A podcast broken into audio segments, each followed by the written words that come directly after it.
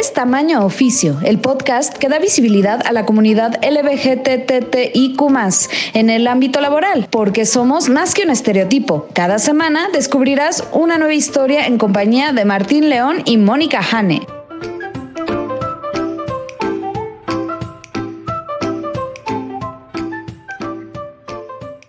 Hola, ¿qué tal? Bienvenidos a Tamaño Oficio con Martín León, el doncel de la comedia en México. Hola Martín, ¿cómo estás? Yo súper bien, especialmente porque me acompaña mi gran co-host, la lesbiana más profesional que yo conozco, Mónica Hane. ¿Cómo estás? Bien, bien. ¿Y tú? Bien. Yo estoy feliz porque ya se acerca la Navigay. Ya estamos a 40 días. Así es, ya estamos muy cercanos y me hace muy feliz, muy feliz. Yo igual, yo igual. Estoy emocionado. Estoy viendo este, qué, qué me voy a poner, además de unas lindas playeras de las cuales luego hablaremos. Eh, pero sí, estoy así, en emoción. Oye, estaba viendo la tele este, ayer, ya les platicaré al final mis recomendaciones, pero sale un amigo con un saco con la bandera del arco iris. Y yo así de, Ana, quiero ese saco, quiero ese saco, quiero ese saco. Estaba increíble. Alguna vez vi una foto de Ofelia Pastrana con una falda de la bandera Pride increíble y le digo así de, oye, esa falda no la compraste. Me dice, me compré una bandera Pride enorme y le puse un seguro. Esa es la historia de esa, de esa falda. Lo malo es que creo que con un saco no funciona igual. No, creo que no. Podría ponérmela como chal, pero ya me vería muy señora, ¿no? ay, ay, ay. ¿Y tú qué cuentas, Martín? Bien, tuve mis dos días de vacaciones, los cuales descansé muy bien en San Miguel de Allende. Llegué y me dijeron, estás súper ojeroso, ¿no descansaste? Y luego, no, sí descansé, es el lunes lo que me tiene ojeroso. Pero bien, la verdad, este, regresé y no era un caos todo, lo cual agradezco. Eh, aprecio y además digo, bueno, qué bueno que dejé las cosas de manera que todo no se derrumbó. Pero sí, o sea, la verdad es que empiezo bien la semana y tú. Pues la chamba bajo control también, o sea, vamos bien, vamos bien, reconciliándome con Cofepris, ya me da citas más seguido, entonces ya no me hace sufrir con eso y me hace muy feliz. Qué bueno, o sea, ahora sí en el lado no tan bonito. Yo dije como que esto, ay, gasté mucho este mes, ojalá no tenga gastos imprevistos. Y el sistema digestivo de Abigail, mi gatita, dijo, hola, ¿cómo estás? Aquí el veterinario. Y eso me lo ha hecho Cookie también cuando menos necesito. Digo, nunca es un buen momento para que tu gatito esté mal, honestamente. No, bueno, no, no, no. Vaya, pero a veces ayuda que la cartera no esté tan ajustada en el presupuesto. Entonces, sí es como. Y, y además, Abigail, que no habla español, le tienen que hacer todo un análisis de sangre para saber qué tiene mal con ella, porque no puede contestar preguntas ahí en el Exacto. Y hasta rayos X a veces les tienen que sacar. Manden buenas vibras a los gatos del mundo, especialmente a Abigail. ¿Quién nos acompaña hoy, Jane? Hoy tenemos una entrevista con una amiga que, este, pues ambos lo, la conocemos. Ella, eh, además de su parte Godín, también es comediante y se llama Steph López. Y estamos muy emocionados de que vamos a compartir el escenario con ella en el show de la lenchería este 20 de mayo en Cozumel 12, así que aún tienen chance de comprar boletos para ese show. Exactamente, que va a estar súper divertido. Así que, pues, esperamos que disfruten de esta entrevista. Vamos a escuchar.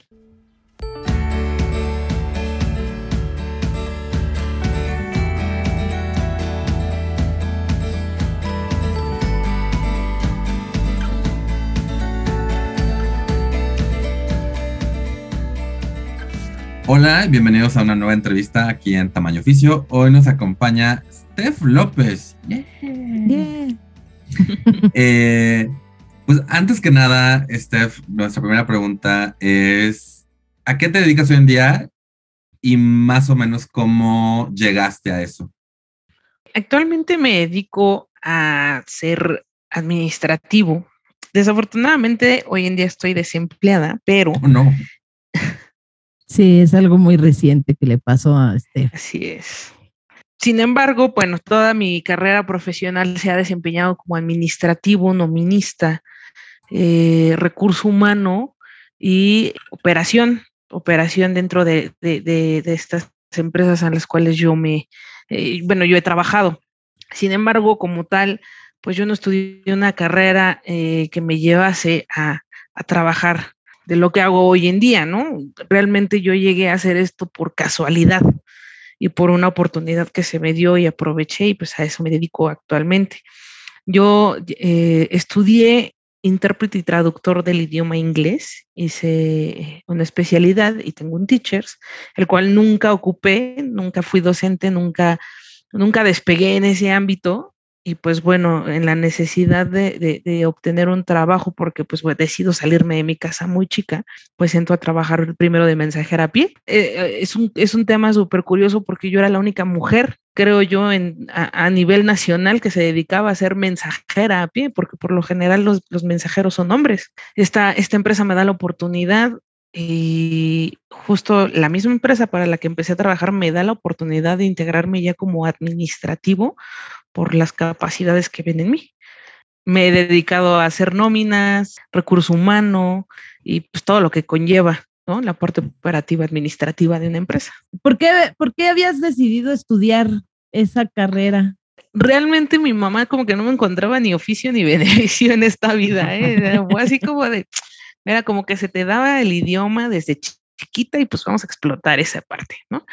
Eh, alguien a mi mamá cuando yo era muy niña le dijo, oye, como que tiene mucha capacidad para hablar el idiomas, porque no la metes a, estudiar inglés?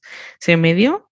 Y bueno, dijo mi mamá, bueno, después de la prueba dijo, bueno, no quieres este, hacer otra cosa, pues te metemos al inglés y pues a ver ahí de qué, qué sale, ¿no? De todos modos, ni ejercí. Hoy en día, me, a mis 36 años, aunque yo sé que me veo de, de, de 20, Estoy estudiando ya actualmente una carrera eh, en administración de empresas que ya va más ligado a lo que hago. Eh, pues evidentemente, pues ahorita nada más estoy estudiando la, parte teórica de la, de la, práctica, ¿no? Que ya tengo.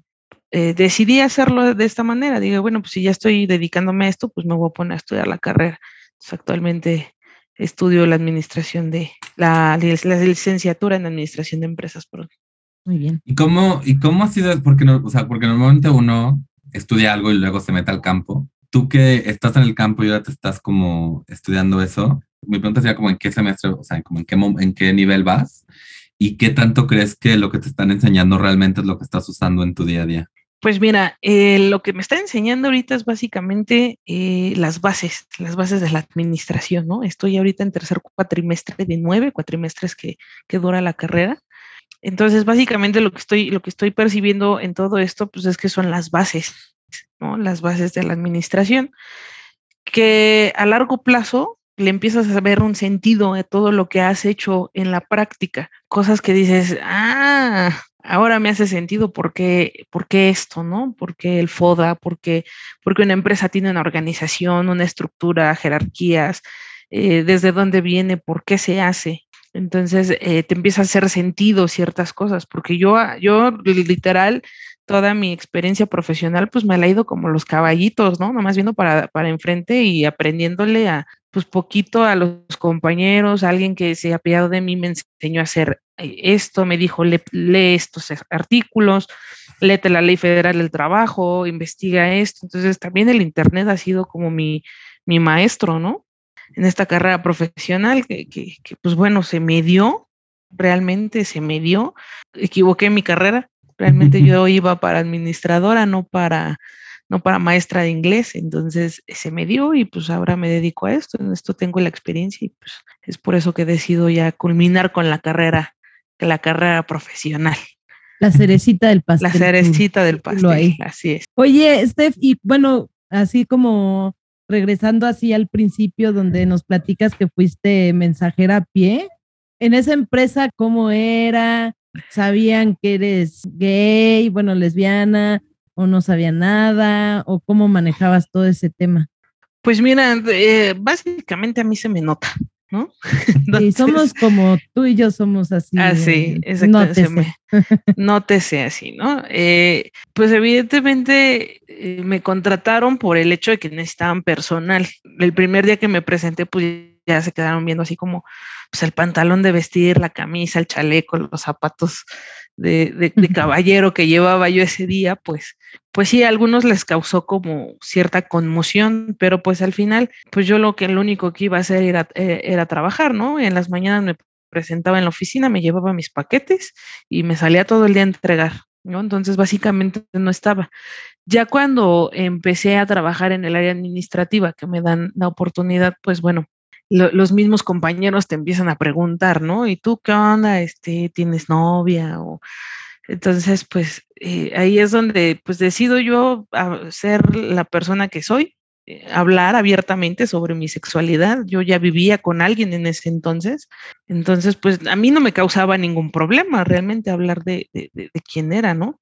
Y, de estas cosas. Y, me ha tocado la fortuna de que con la gente que he trabajado tampoco le ha causado ningún problema. No he sufrido discriminación laboral. En, en 15 años que llevo trabajando formalmente, no he sufrido yo discriminación laboral en ningún aspecto porque esto no ha mermado mi carrera ni tampoco me ha puesto en situaciones en las cuales yo me sienta, me, siente incómoda dentro de mi centro de trabajo. Me he sentido más incómoda fuera de mis centros de trabajo que dentro de ellos. ¿Esto en algún momento supiste en tu espacio de trabajo que hubiera alguna política de no discriminación o si tú tuvieras que decir una o varias razones por las cuales tus ambientes laborales han sido tan este, cómodos, ¿cuáles serían? De la primera empresa no recuerdo que existiera alguna política de no discriminación, te soy honesta.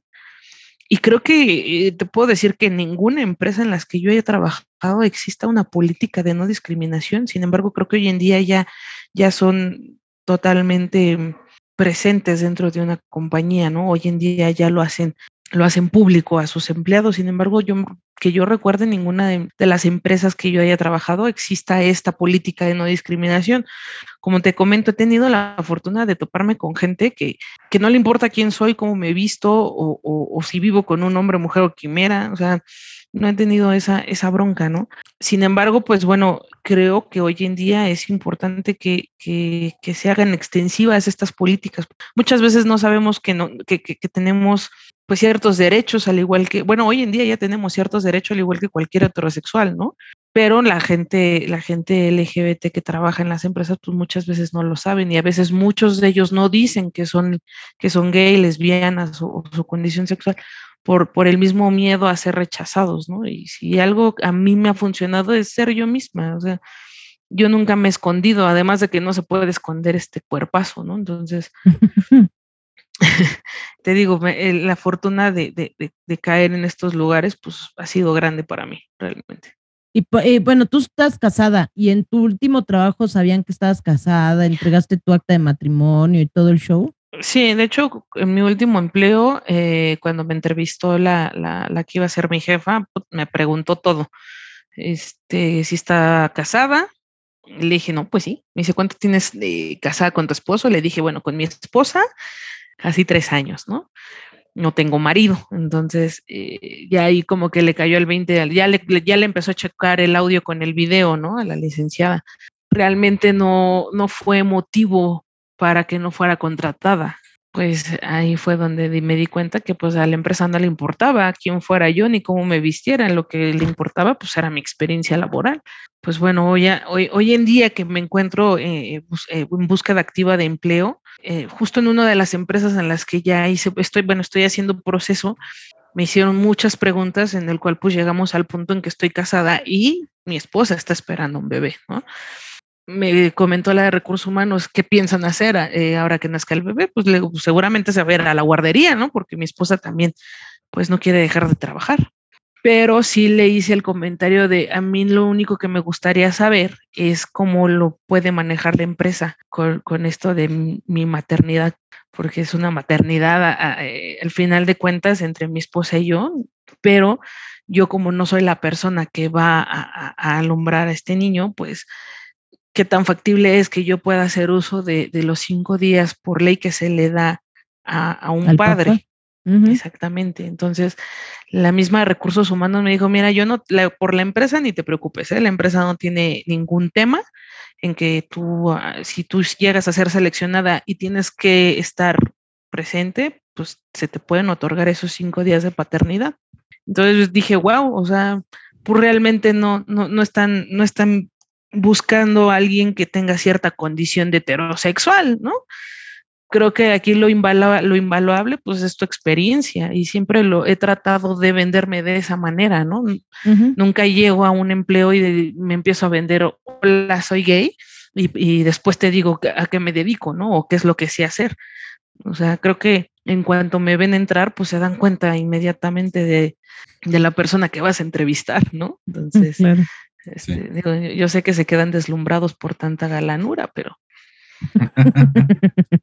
Hombre, es súper interesante lo que mencionas de, porque obviamente, o sea, no es nada más el hecho de que personas del mismo sexo, o sea, que hay parejas del mismo sexo que se están casando, pero también las maneras en que estamos escogiendo formar familias. Y como dices, o sea, no estás pidiendo nada que no, o sea, si fueras un hombre cisgénero o trans también, este, estás pidiendo, pues, al final de cuentas esos días existen para que tú puedas apoyar en esto, en este momento a tu pareja. Entonces, sí está genial que la persona, que te, al menos la persona que te entrevistó te ha dicho, pues sí, o sea, pues para eso están esos días, no están, no están para que vayas y como hombre cisgénero a, no sé, a, a, marcar con, no quiero sonar vulgar, pero lo voy a hacer, a marcar con los huevos la casa, ¿no? O sea, vas, este, vas a, apoyar a tu pareja, a final de cuentas. Esto está súper interesante.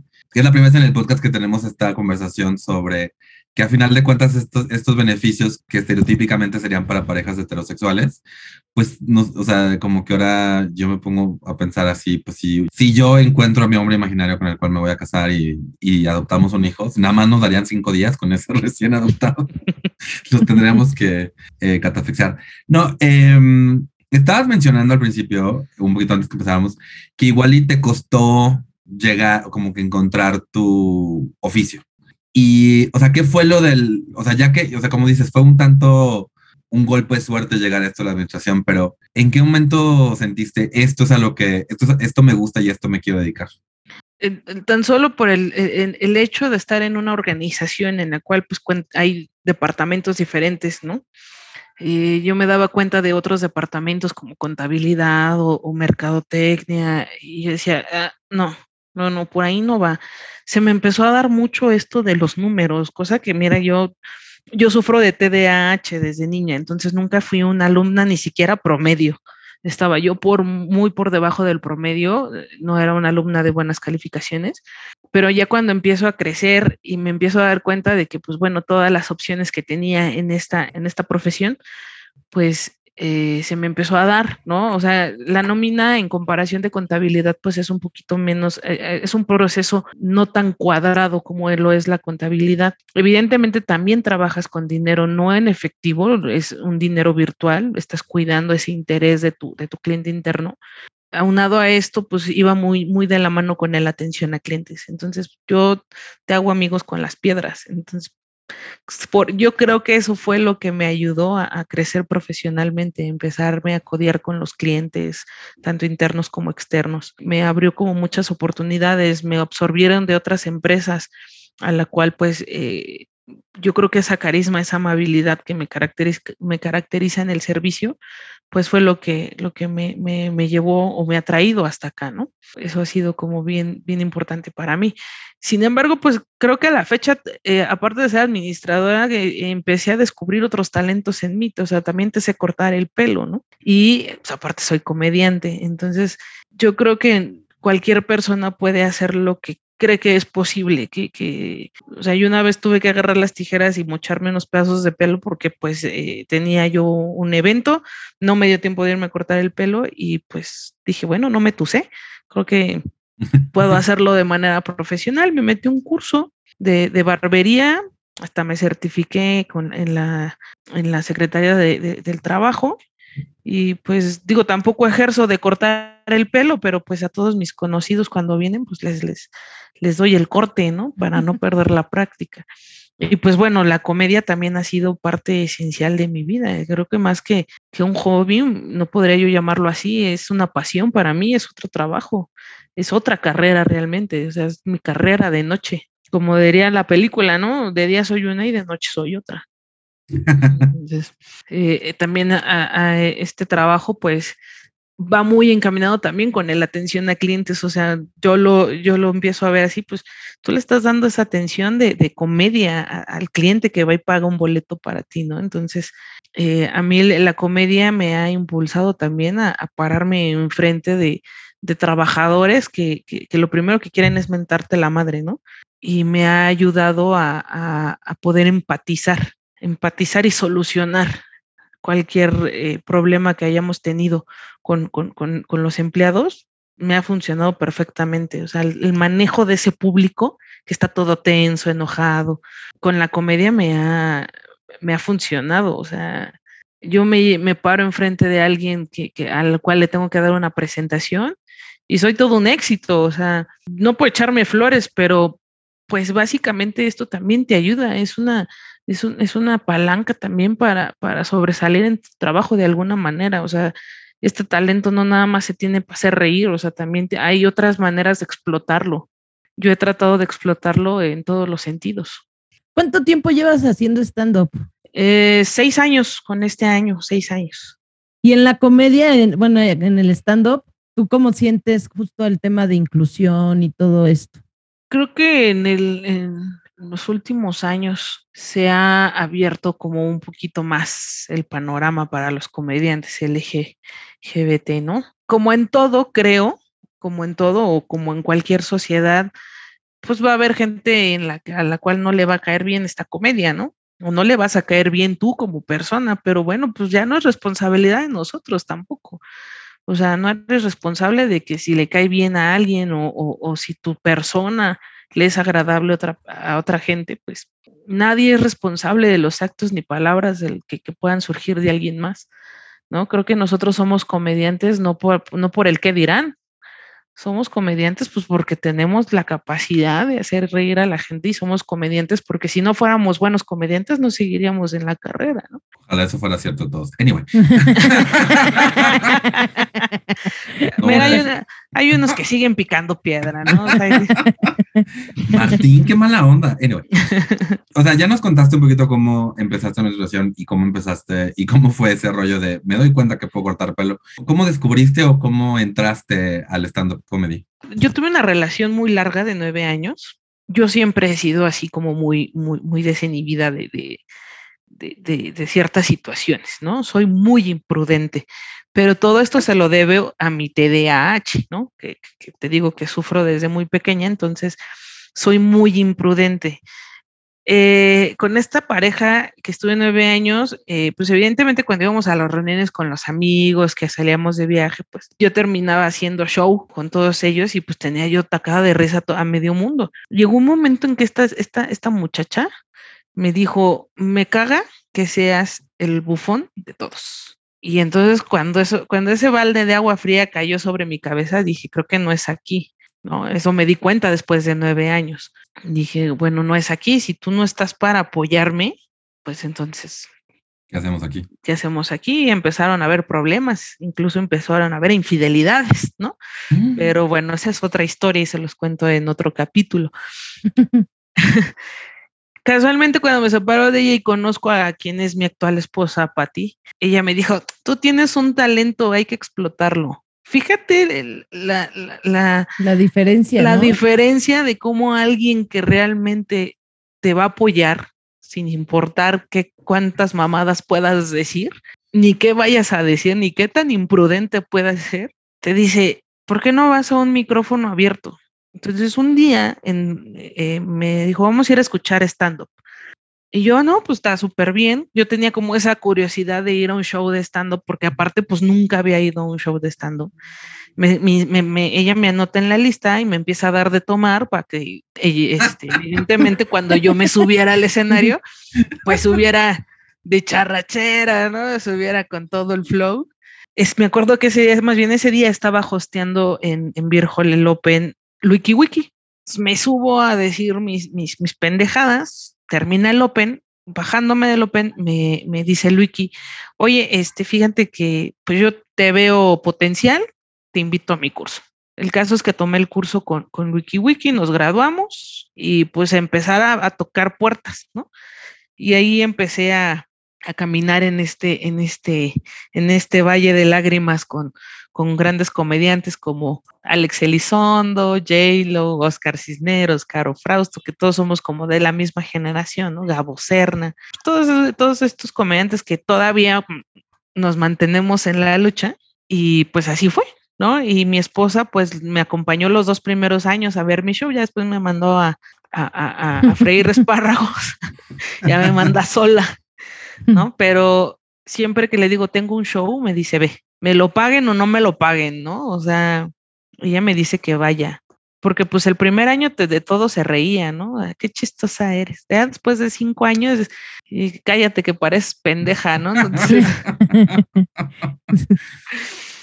independientemente de que si nos peleamos en la mañana, que no estamos de acuerdo en, ciertas cosas, que no comulgo con algunas y ella tampoco, pero pues al final como esposa me apoya. Ella me, me, me ha impulsado mucho en esta carrera. Es mi mejor crítica. Le cuento los chistes y me dice, no, mm, no, sabes que no, ¿por qué no mejor así? Y a veces hay, hay veces que ya no puedo hablar en serio con ella. O sea, yo quiero ser seria y platicarle algo así. Mm con, así con, hasta con lágrimas el pedo y sale el, chascarrín y le digo, es que ya no puedo hablar en serio contigo, ¿acaso?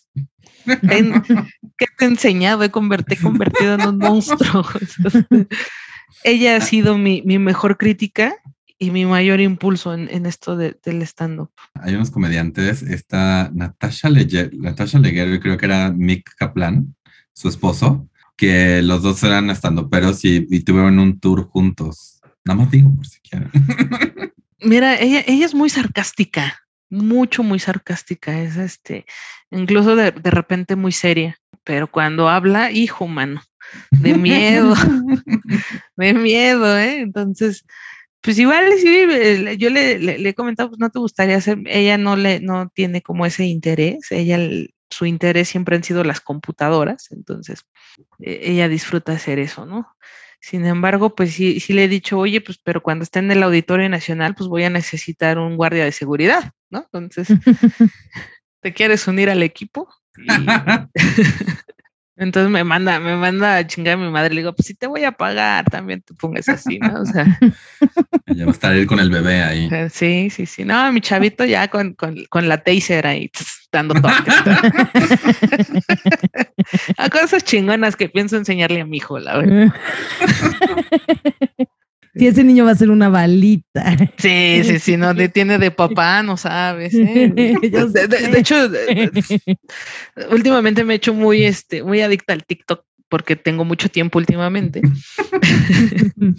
y eh, veo ciertas bromas, ¿no? Que suben los papás con sus hijos, con sus bebés, y, y las guardo, las guardo, las guardo porque las, las estoy estudiando, las estoy estudiando para que cuando llegue el bebé, ya estoy preparando. Todavía le falta un mes para llegar y ya tiene una lista de pendientes de TikTok. no, no, no, no, no, no sabes, ¿eh? No, aparte, ya ves que pues para ser papá, pues tienes que tener cierto outfit, ¿no? Claro. Obvio. Entonces, oye, me acabo de comprar unas bermudas dockers color kaki. De no mames, un cinturón café. No, tiene madre, güey. Lo único que no puedo encontrar es unas calcetas Wilson largas. Era lo que te iba a preguntar. Yo tengo unas. no, Oye, oye, Ya sabes, yo te las llevo. tu cumpleaños? Wilson. Mi cumpleaños es el 13 de agosto. Ah, mira, ya se acerca para, ya sabemos qué darte de regalo. Sí, unas, calcetas eh, Wilson. unas calcetas Wilson hasta arriba aquí. No, pero la bermuda me queda de no mames, güey. Hasta le digo a Pati, mira cómo vamos a salir del hospital. Sí, güey, es como ponerte, o sea, es otra piel, güey, es otra piel, ¿no? Adiós a mis playeras Versace.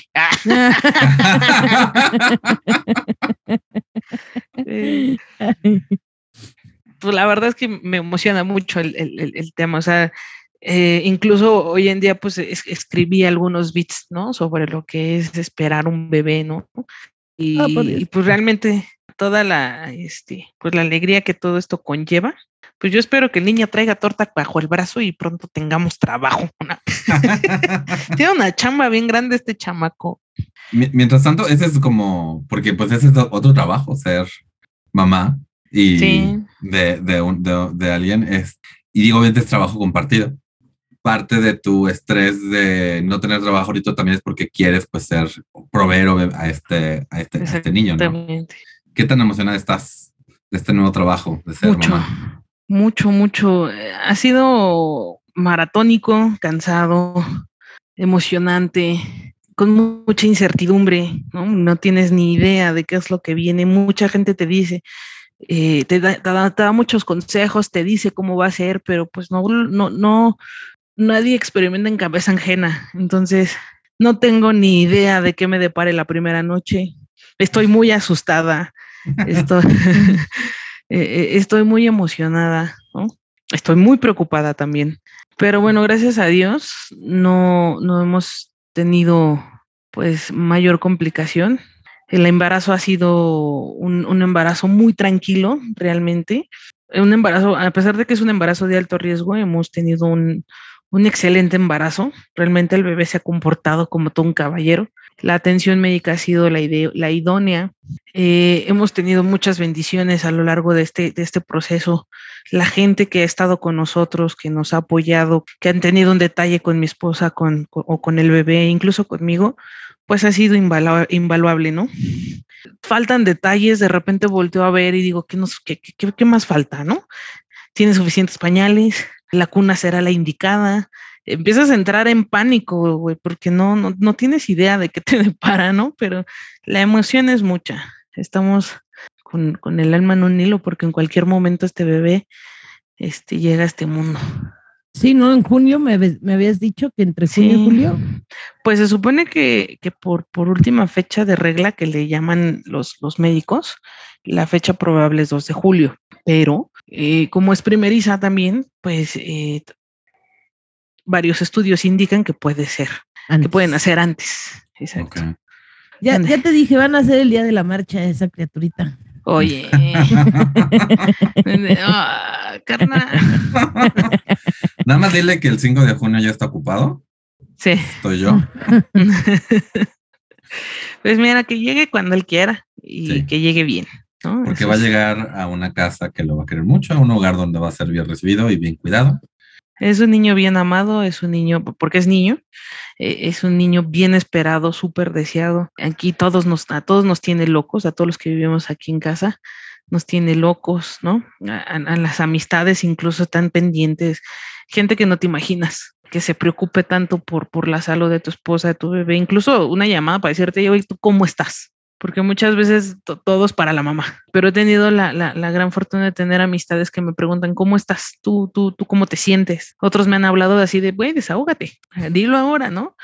Porque también, pues, un embarazo, independientemente de que vaya viento en popa, pues también tiene sus bemoles, ¿no? Los cambios drásticos de, de, de carácter que de repente tienen embarazada por la hormona, pues pues, son, son del diablo. Estas cosas del diablo, güey. Entonces, Está grabando Eh. esto, nada más aviso. ¿eh? no, no, no importa, no importa. ella sabe, se lo he dicho. y, y la verdad es que, este, pues tienes que tener mucha paciencia, tienes que empatizar mucho, a pesar de que, pues, eh, que, que in- independientemente que también yo sea mujer, yo no estoy experimentando lo que ella está experimentando, ¿no? O sea, hoy puedo decir que, entiendo a muchos hombres que, que no saben ni qué pedo, ¿no? Que muchas veces en el embarazo dicen, güey, ahí te ves, que muchas veces prefieren que sean atendidas por la mamá, ¿no? de la esposa porque pues no, no, no tienen la capacidad, bueno, no es que no tengan la capacidad, sino que pues sí tienen ese miedo de cagarla, güey. ¿No? Y yo lo estoy experimentando en carne propia, o sea, decir las palabras adecuadas, a veces incluso hacer la comida adecuada para que no te la avienten en la cabeza, güey, es un reto todos los días. Esto es un deporte extremo, güey. Ha sido de altibajos también, ¿no? Claro. Ya te caché que estás probando chistes aquí en el podcast, ¿eh? Sí, sí, sí, claro. Y aquí estoy, estoy anotando, mira. Estoy anotando. Mis mejores chistes me han salido aquí, mira. Este nada más se rió Martín, este no funciona. Eh, Y Muy pues bien. este ha sido, ha sido formidable. La verdad es una experiencia que Yo le recomiendo a tanto a padres homoparentales como heterosexuales lo vivan. ¿eh? No importa quién seas, ni qué género, ni qué, ni, ni qué tipo de vida tengas, ¿no? Siempre y cuando tengas ese deseo de ser padre, vívelo, en verdad. Es extraordinario, no encuentro otra palabra para describirlo. Mm, qué padre. O sea, no- nos contaste esta cosa que como que regresando como la parte de, la- de tu trabajo como, como administradora. Cuando empezaste, ya dijiste como este es mi departamento, me gusta. O sea, ¿encontraste a gente que estaba como muy abierta a enseñarte y todo eso? ¿O había, o sea, o, o sea, había gente así como de primero, primero vete, la- primero, o sea, yo hice una carrera antes de llegar aquí, ¿quién te crees que eres tú? Fíjate que no, nunca me pasó. Eh, al contrario, como que tuve la fortuna de que alguien me dijera, mira, ven, te voy a enseñar. Si tienes dudas, me preguntas. Y eso es bien difícil de encontrar en, en- en- una empresa, porque desafortunadamente los egos en una empresa son, hijo mano. Pero me tocó, me tocaron jefes muy compasivos, lo voy a decir de esa manera, porque no hay otra, eh, muy compasivos y muy empáticos también con la situación. Aprendí rápido, cometí errores también, pero eh, la experiencia que he agarrado de estas personas, de mis propios errores, hoy en día pues me tienen aquí, ¿no? Buscando trabajo. Nunca me pasó, nunca me pasó tener algún roce o algún disgusto con algún compañero porque él supiera más. Nunca, siempre tuve la fortuna de, tener compañeros que, que, que me apoyaran. Y habían experimentado esto como de primero hacer el trabajo y ahora estar estudiando. ¿Qué tan lógico te hace, se te hace que la gente saliendo de la prepa le digan, escoge una carrera y a eso te vas a dedicar?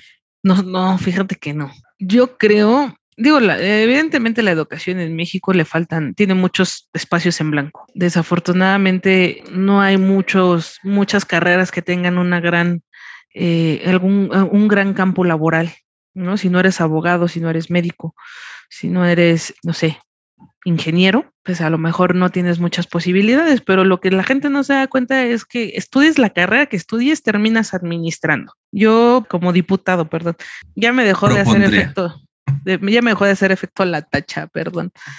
Eh, yo eso, que después de la preparatoria tuviéramos como un año o un par de años, eh, no sé, cómo, cómo llamarle este tipo de, estos dos años como de investigación inter- inter- interpersonal para darte cuenta qué es realmente lo que quieres hacer. A lo mejor hasta con un año después de, después de la prepa o si, eh, o si después de la prepa estuviera permitido, digo, muchos lo hacen, ¿no? Pero que fuera como ya parte del sistema educativo, en donde, en donde todos los chicos que van saliendo, que no tienen ni idea de qué quieren hacer, pues tuvieran esta, esta oportunidad de investigar, ¿no? A lo mejor de, de hacer como un tipo de servicio social en ciertas áreas de, de- de otras empresas, ¿no? Y darse cuenta qué es lo que quieren hacer, o sea, ese, ese- hacer ese tipo como de, de becarios, en vez de ah, después de terminar la carrera, porque por lo general se hace ya casi terminando la carrera que se hiciera antes.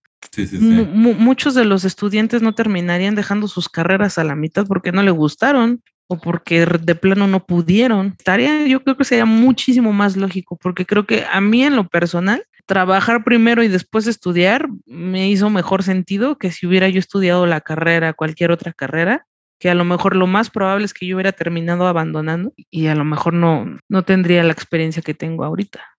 Muy bien. Oye, Steph, pues ya estamos terminando la entrevista. Ay, no, oigan, yo estoy Sí, bien a caray, gusto. tan a gusto que Ah, yo estamos, tú ¿verdad? también. No, hombre, yo estoy bien, no, no, tú tí- tírame las preguntas, tengo mucho que sacar.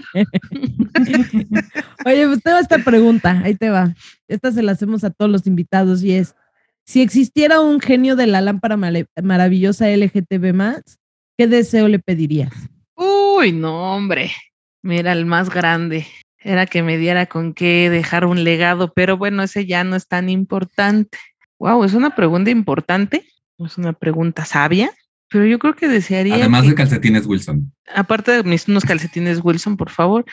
No, yo creo que, que le pediría que todos tuvieran la fortuna de ser aceptados como lo he sido yo, como lo ha sido mi hermano. Tengo un hermano que es gay también. Que todos tuvieran la fortuna de tener unos padres que nos amaron, que nos protegieron, que nos educaron, que nos dieron buenos o malos consejos, que nos hicieron un hombre, que hicieron un hombre y una mujer eh, de bien. Que nosotros la fuimos cagando en el camino, pues bueno, fue diferente, ¿no? Ya no fue pedo de ellos que todas las personas LGBT tengan la fortuna de tener alguien que los acepte, incluso no si, incluso si no es tu familia, cualquier persona, que todos podamos caminar con, con esa seguridad y esa tranquilidad de ser personas únicamente, porque ser gay, ser lesbiana, ser transgénero no te define, ni te da educación, ni tampoco te hace nadie.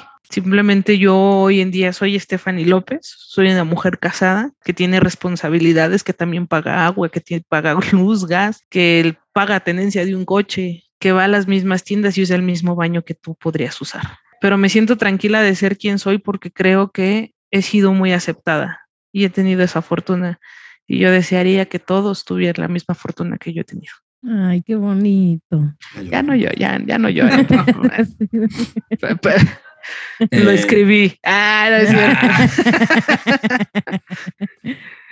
es el discurso final de una serie de Netflix, ¿no? no este... De hecho, lo dijo Winston Churchill. Ah. ¿Dónde te pueden seguir, Steph? Eh, me pueden seguir en todas las redes sociales, eh, como La Dama Sin Fierro, así, La Dama Sin Fierro. El fierro lo vendo por separado. pues ahí estoy, estoy en Facebook, Instagram, TikTok. Cuando puedo, pues subo algo, realmente eh, me absorbe mucho el tiempo esto de ser ama de casa, pero trato de estar pendiente en mis redes sociales. Cualquier duda, pregunta, si un día quieren hablar, con mucho gusto estoy a sus órdenes. Y si también, por favor, abre LinkedIn para que te encuentren ahí. También estoy en LinkedIn, nada más que ahí sí estoy con mi nombre profesional, ¿no? Eh, sí se me hace pues que, las grandes empresas como mi amigo Carlos Slim, pues, Carlos Slim vea ahí que me, anuncio como la dama sin fierro, pues va a decir, ¿qué pasa? Esta me va a querer bajar la chamba. De nuevo, muchas, muchas gracias, por estar con nosotros. Gracias. muchísimas gracias a ustedes, chicos, y a su podcast que me ha encantado eh, poder hablar con ustedes. Ya me desahogué. Hoy voy a poder dormir sin problema. Espero que hoy mi esposa no me pegue. Muchas gracias, Esther. Muchas gracias. Gracias, chicos. Un placer estar con ustedes.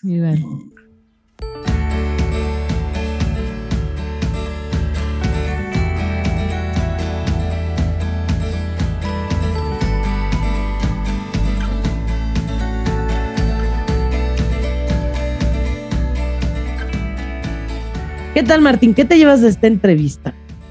Pues para empezar, qué ameno es platicar con este. Totalmente. O sea, creo que lo primero es esta parte que mencionamos al final de que ella como que tuvo esta oportunidad de probar varios como oficios y encontrar el este el que le que, que le gustó no solamente en teoría sino en la práctica. Obviamente la pregunta que le hice fue un poquito este encaminada hacia eso, pero sí justo creo que creo que de repente hoy en día este rollo de los 18 años decide que quieres estudiar y empieza a pagar una carrera, todo el asunto. Creo que sí debería existir una manera de decir, bueno, ¿y qué si quiero probar algunas cositas? Sí, yo también siempre lo he pensado, la verdad. Y yo también en algún momento de la vida he creído como Steph, que primero después de la prepa deberían de darte como pruebitas. Vete uno, no sé, unos meses aquí, otros meses allá, y prueba de todo un poco y a ver qué es lo que más te, te jala o te gusta. En una de las empresas donde yo trabajé, tenían algo muy bonito y muy padre que se llamaba Aprendiendo a Vivir. Y era un programa de verano donde tú podías inscribir a tus familiares más, o sea, como hijos o hermanos, incluso sobrinos, que tuvieran de 15 a 20 años, una cosa así.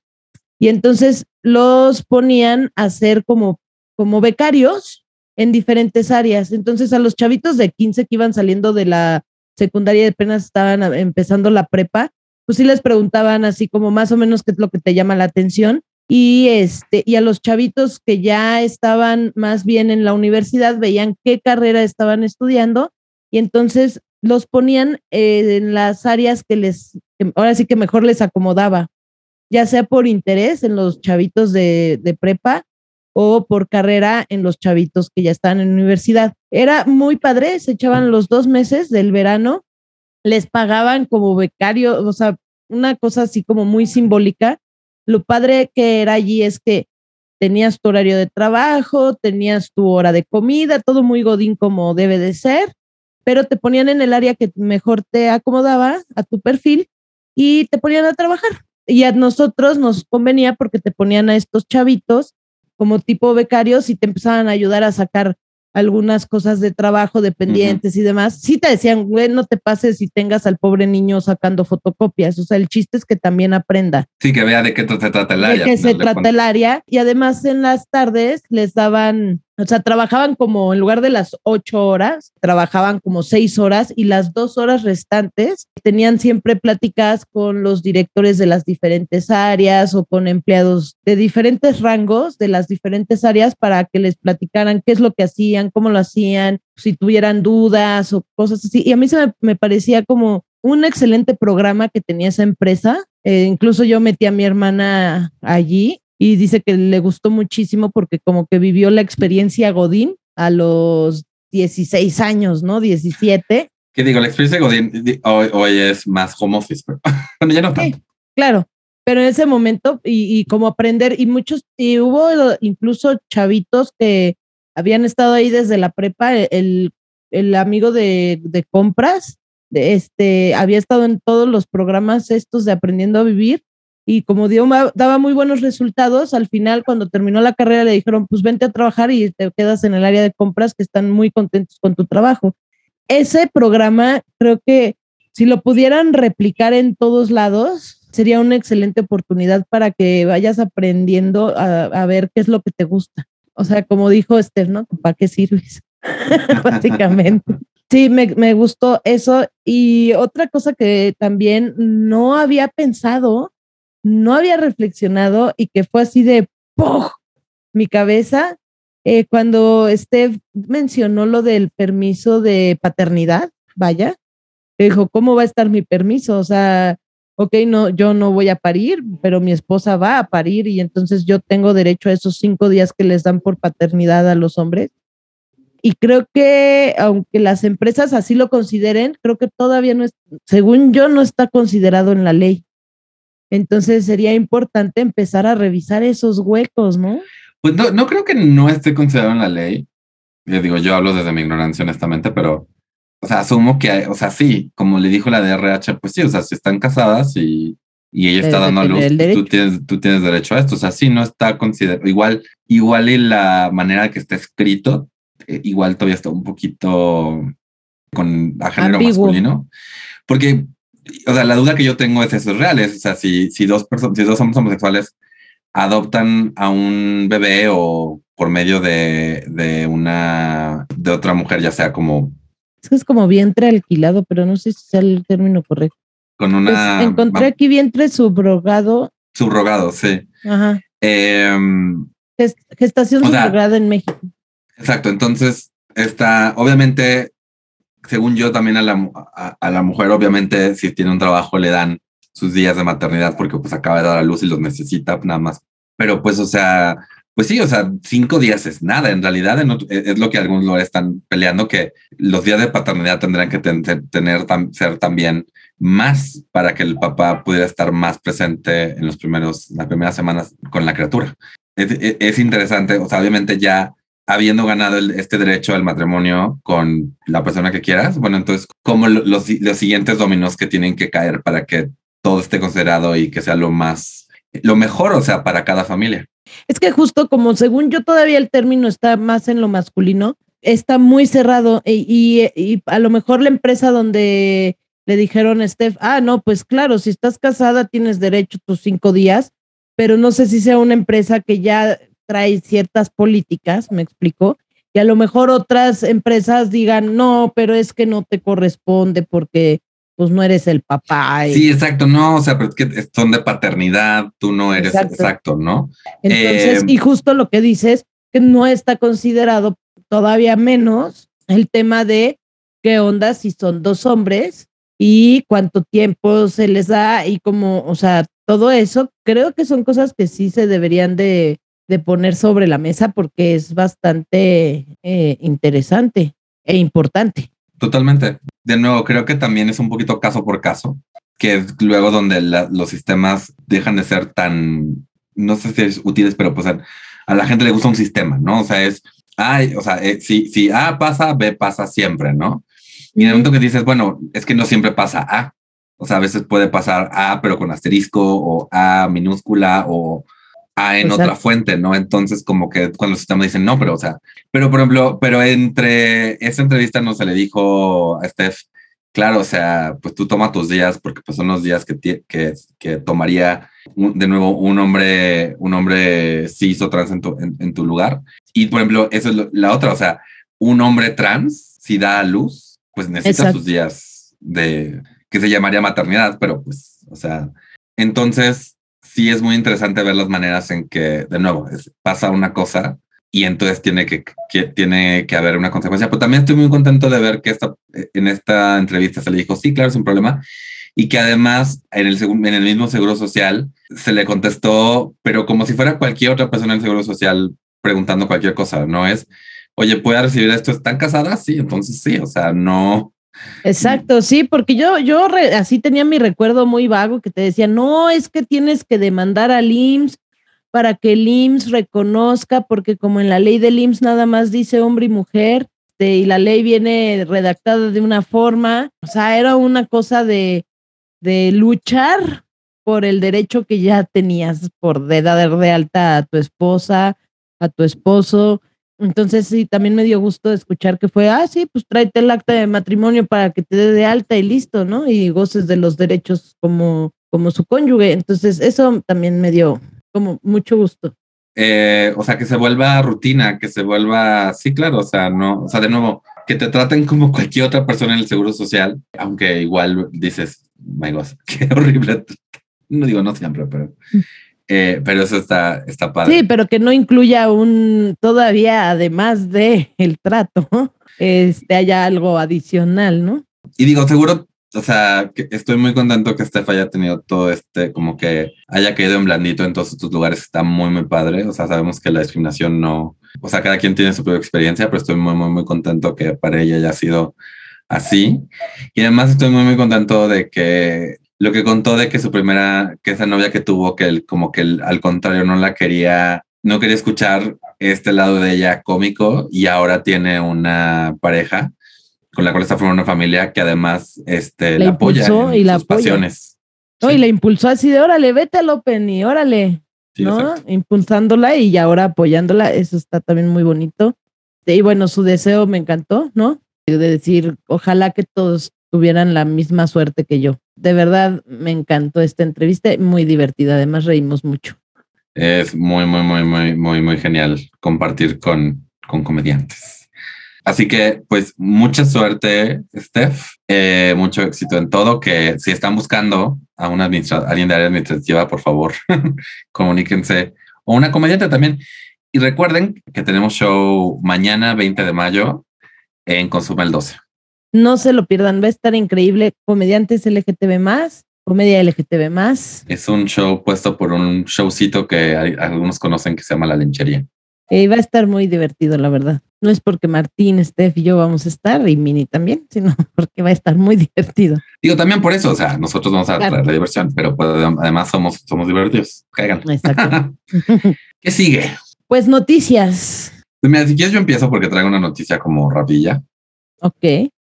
La Copa del Mundo que va a ser en Qatar a finales de, este año ya tiene bastante controversia entre, en espacios LGBT porque pues, la homosexualidad es ilegal en este país. Unos canales nórdicos de Noruega, eh, Suecia y Dinamarca mostraron que tres de los 69 hoteles en la lista oficial de FIFA recomendada negarían la entrada a parejas del mismo sexo. De los otros hoteles, 20 dijeron que los acomodarían siempre y cuando no mostrarán públicamente que son homosexuales y los otros 33 dijeron que no tendrían issue con esos, este, con las parejas del mismo sexo. Yo creo que como persona LGBT, aunque seas muy fan del fútbol, no entiendo por qué irías a gastar tu dinero en Qatar, un país donde de nuevo la, homosexualidad es ilegal. Pero pues esto, de nuevo, como que FIFA se quiere poner como en este rollo de sí, en contra de, en contra de la homofobia, multan a México, estoy seguro que hay hoteles aquí en México donde también te verían con así como te, levantarían las cejas de, oh my God, una pareja homosexual. Pero pues esto es como que nada más echarle sal a la herida de, güey, o sea, estás pretendiendo y, y, que además la FIFA dice, no, pues que obviamente esperamos que se, se, se cumplan ciertos estándares de todo en estos hoteles oficiales que está recomendando la FIFA, pero pues que en una encuesta así como si nada digan, no, pues nosotros no vamos a aceptar a personas LGBT, pues no, la verdad, o sea, no está padre. Sí, no está nada padre. La verdad, yo también, yo sé que a lo mejor hay gente que es súper fan del fútbol y dice, no me puedo perder el mundial, pero híjole, piénsenle, piénsenle, porque a lo mejor hasta se están arriesgando a algo que no vale la pena. Pues yo traigo otra noticia que es una buena noticia. Lo vimos, me lo compartió Ana Falcón. Es una publicación que hizo el Museo de Memoria y Tolerancia que dice así, viudo LGTB más recibirá pensión por concubinato por primera vez en Veracruz. Rafael Hernández no pudo casarse con su pareja porque el matrimonio igualitario no se había aprobado en Veracruz, pero después de un proceso legal de dos años y medio, pudo demostrar que vivieron juntos durante cinco años, hasta que su compañero falleció en un accidente automovilístico en 2018. Se trata de un importante precedente para las parejas LTV y la construcción de igualdad sustantiva ante la ley. Y pues justo lo que estábamos platicando de esta entrevista con Steph, ¿no? Va muy ligado de estos derechos a los que debemos de tener como comunidad. No es ningún privilegio ni estamos exigiendo nada diferente a lo que recibiría una viuda por concubinato, demostrando que ya llevabas una vida hecha con tu pareja, ¿no? pues me da mucho gusto haber leído esta nota. Sí, o sea, de nuevo conectándolo con lo que venía de la entrevista, o sea, el hecho de que, o sea, el, el punto de la igualdad es eso, igualdad en todos los campos, ¿no? O sea, y está, de nuevo, aquí este rollo de que, bueno, ellos querían tener esta unión legal, no se les permitió porque en su momento el Estado estaba con sus pedos homofóbicos, y, pero al final de cuentas, pues es eso, o sea, es, es lo que por ley tienes y aunque la gente luego diga, no, pues nada más el dinero, lo que sea, o, ah, ¿cómo puede nada más como eso? A cuentas, pues son tus derechos y es también que el Estado respete y, y muestre que trata estas relaciones de la misma manera que trataría a cualquier otra relación. Totalmente. Entonces, la verdad es que me da mucho gusto irme enterando de, de este tipo de noticias o de, de situaciones donde se gana el derecho que deberíamos de tener ganado. O sea, es como muy, a veces me, explota un poco la cabeza o no sé, es como raro decir, ah, qué padre, ganamos este derecho porque siento que hasta algunas personas en su infinita ignorancia piensan que es un derecho adicional a los que cualquier otra persona tenga. ¿Me explicó? O sea, como que hay personas que dan por sentados sus derechos heterosexuales y género dicen, ah, o sea, tienen la vida resuelta y creo que este, de pronto cuando escuchan, ay, qué bien, eh, la comunidad LGTB más ganó un derecho más para este, pensionar a sus viudos, viudas. Y entonces es como, ¿cómo? ¿Por qué? ¿Por qué van a tener ese derecho? Porque tú lo tienes, güey, y nunca te has dado cuenta. O sea, el día en que, que enviudes te, te, va a llegar la noticia, ¿no? Y no es algo extraordinario que nos estén dando a nosotros como comunidad. Simplemente nos están dando lo mismo, o sea, eh, igualdad de derechos para todas las personas. Y lo que dices es muy cierto, luego no sabemos bien, bien los derechos y todo eso, y, y, por eso es muy importante que cualquier persona, este, ahora sí que sin importar su sexualidad o género, esté consciente de, bueno, o sea, cuáles son, o sea, literal, cuáles son mis derechos y cuáles son también mis obligaciones, pero Luego, este rollo de tanto tiempo viviendo juntos te da derecho a tales cosas, pues no es que los gays nos hayamos inventado eso, o sea, viene de, de un precedente legal que se hizo para personas heterosexuales. Exactamente. Entonces, pues esa es la, la nota que quería compartir, que me dio mucho gusto. Recomendaciones, Martín. Yo vi unas, una miniserie en YouTube que se llama All Saints Street. Es una animación china. Son episodios de como tres minutos. O sea, la premisa es que llega un demonio de Australia a China y se mete a vivir eh, con un vampiro inglés, un hombre lobo ruso, un ángel canadiense y una momia egipcia. Es random, es muy graciosa. Sale un ángel gay y salen dos episodios literal, pero, pero la verdad es que es una serie muy bonita, me gustó mucho. Ya estoy buscando todo el fanart y el fanfic de, de esta serie. Y está, la, pueden buscar con subtítulos en español en, en, este, en YouTube. All Saints Street. Está bonita, la recomiendo. Muy bien, qué padre. ¿Y tú? Pues yo, como ya se acerca la Navidad y ahora sí nos está sacando más contenido Netflix, ¿no? que, lo deberían dejar todo el año Netflix, o sea, todo el año somos orgullosamente gays, o bueno, el, orgullosamente LGTB más, así es que nos deberían dejar más todo ese contenido que de repente ya no encuentras tan fácil. La primera recomendación que les traigo es una producción chilena que se llama Una mujer fantástica. La película sí te apachurra así de, ay, el corazoncito, porque es, pero está muy buena, está muy interesante. Me encantó la, la historia y demás. Se trata de una mujer trans que tiene a su amante, un amante closetero, y este fallece. Y a partir del fallecimiento de su amante empieza a venir una serie de situaciones y enfrentamientos, todo lo que te puedas imaginar de la vida, incluida transfobia, ¿no? Entonces, está muy padre la película, o sea, es una historia de drama y, sientes así de pobrecita, pero está muy buena. Está, la verdad es que está muy bien hecha, me encantó, se las recomiendo muchísimo, una mujer fantástica. Eh, yo quería, quería eh, mencionar que esta película ganó en Oscar en creo que 2017 a la mejor película eh, de habla no, extranjera de habla no inglesa. Y además la actriz principal, Daniela Vega, es una mujer trans. Entonces, Exacto. vale la pena apoyar. Sí, este vale, la pena. Y además del Oscar, tiene un chorro de premios más. Eh, se me olvidó mencionar eso, tiene muchos premios. La verdad es que sí vale la pena totalmente verla. Este, hay escenas así que, ay, sí, tu corazoncito, ¿no? Un poco desgarradorcitas, sí te puede andar sacando la lagrimita o dejándote el ojito Remy, pero vale mucho la pena verla. Me encantó. Me encantó cómo manejan la historia, me encantó todo, todo, todo, todo. ¿Y la otra que traes es? Y la otra es como una historia, es como un tanto como comedia, o sea, si te ríes. Se llama Felicitaciones por la boda. Es una producción de la India. Está muy divertida porque plantean situaciones que de verdad mueres de risa. Un tanto si sale como todo ese eh, problema en la India, porque después de ver la película dije, bueno, hasta, o sea, ¿cómo está la situación LGTB más en la India?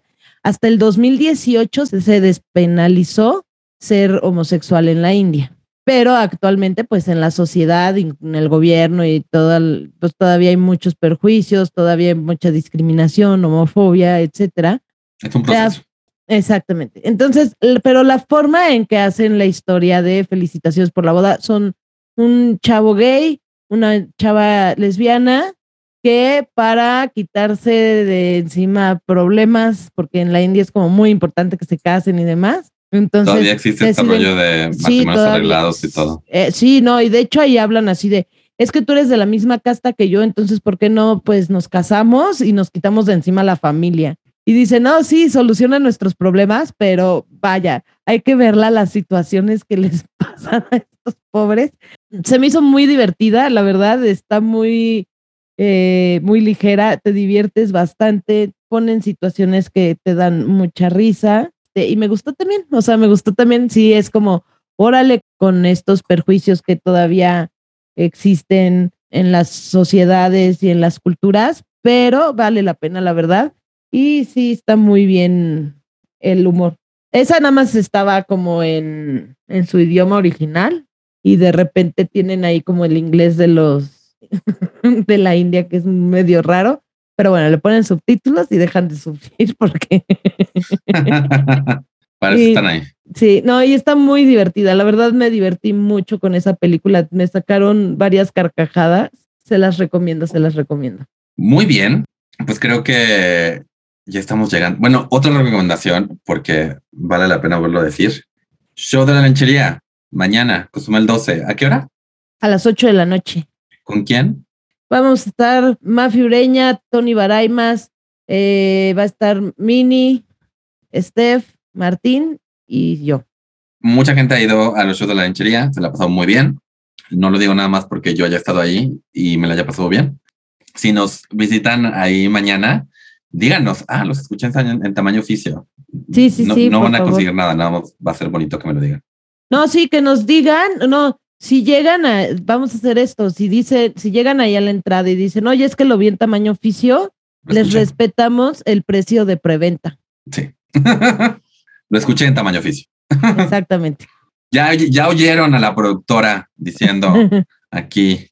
Así que ya, ya saben, si bien dicen, escuché en tamaño oficio, les respetan el precio de preventa. Ya estamos llegando al final de este podcast. Recuerden que seguimos esperando, bueno, queremos escuchar sus historias, queremos, si tienen a alguien, a un conocido o ustedes quieren compartir su historia, por favor, mándanos mensaje a cualquiera de nuestras redes sociales. Somos Tamaño Oficio, Tamaño con N, porque no se puede poner N, en Facebook, Instagram y Twitter. Así que ahí nos buscan, nos mandan un mensajito. De nuevo, si no quieren estar como entrevista, pero tienen una historia que nos quieran contar, digan, queremos, quiero que tenga historia para su podcast, por favor, y aquí la leemos. Y no quiero dejar de mencionar nuestra minuta que la hemos completado, aunque nunca la mencionamos en este podcast. y solo nos falta decir que, por favor, sigan a Martín León en todas sus redes sociales como Minton Arel. Y pueden seguir a Mónica en sus redes sociales como Comedia con H. Pueden apoyar este podcast en patreon.com diagonal Mintonarel, donde apoyan además los, dos podcasts que produzco. También pueden apoyarnos compartiendo este podcast con sus amigos, enemigos, gente que les cae bien, gente que cae mal, gente que no conocen. Por favor, ayuda muchísimo a la difusión. Eh, creo que ya es todo, ¿verdad? Así es, ya es todo, Martín. Entonces, habiendo dicho eso, gracias por haber estado en otro podcast que pudo haber sido un email. Saludos cordiales. Vámonos, que aquí espantan. ¡Ah!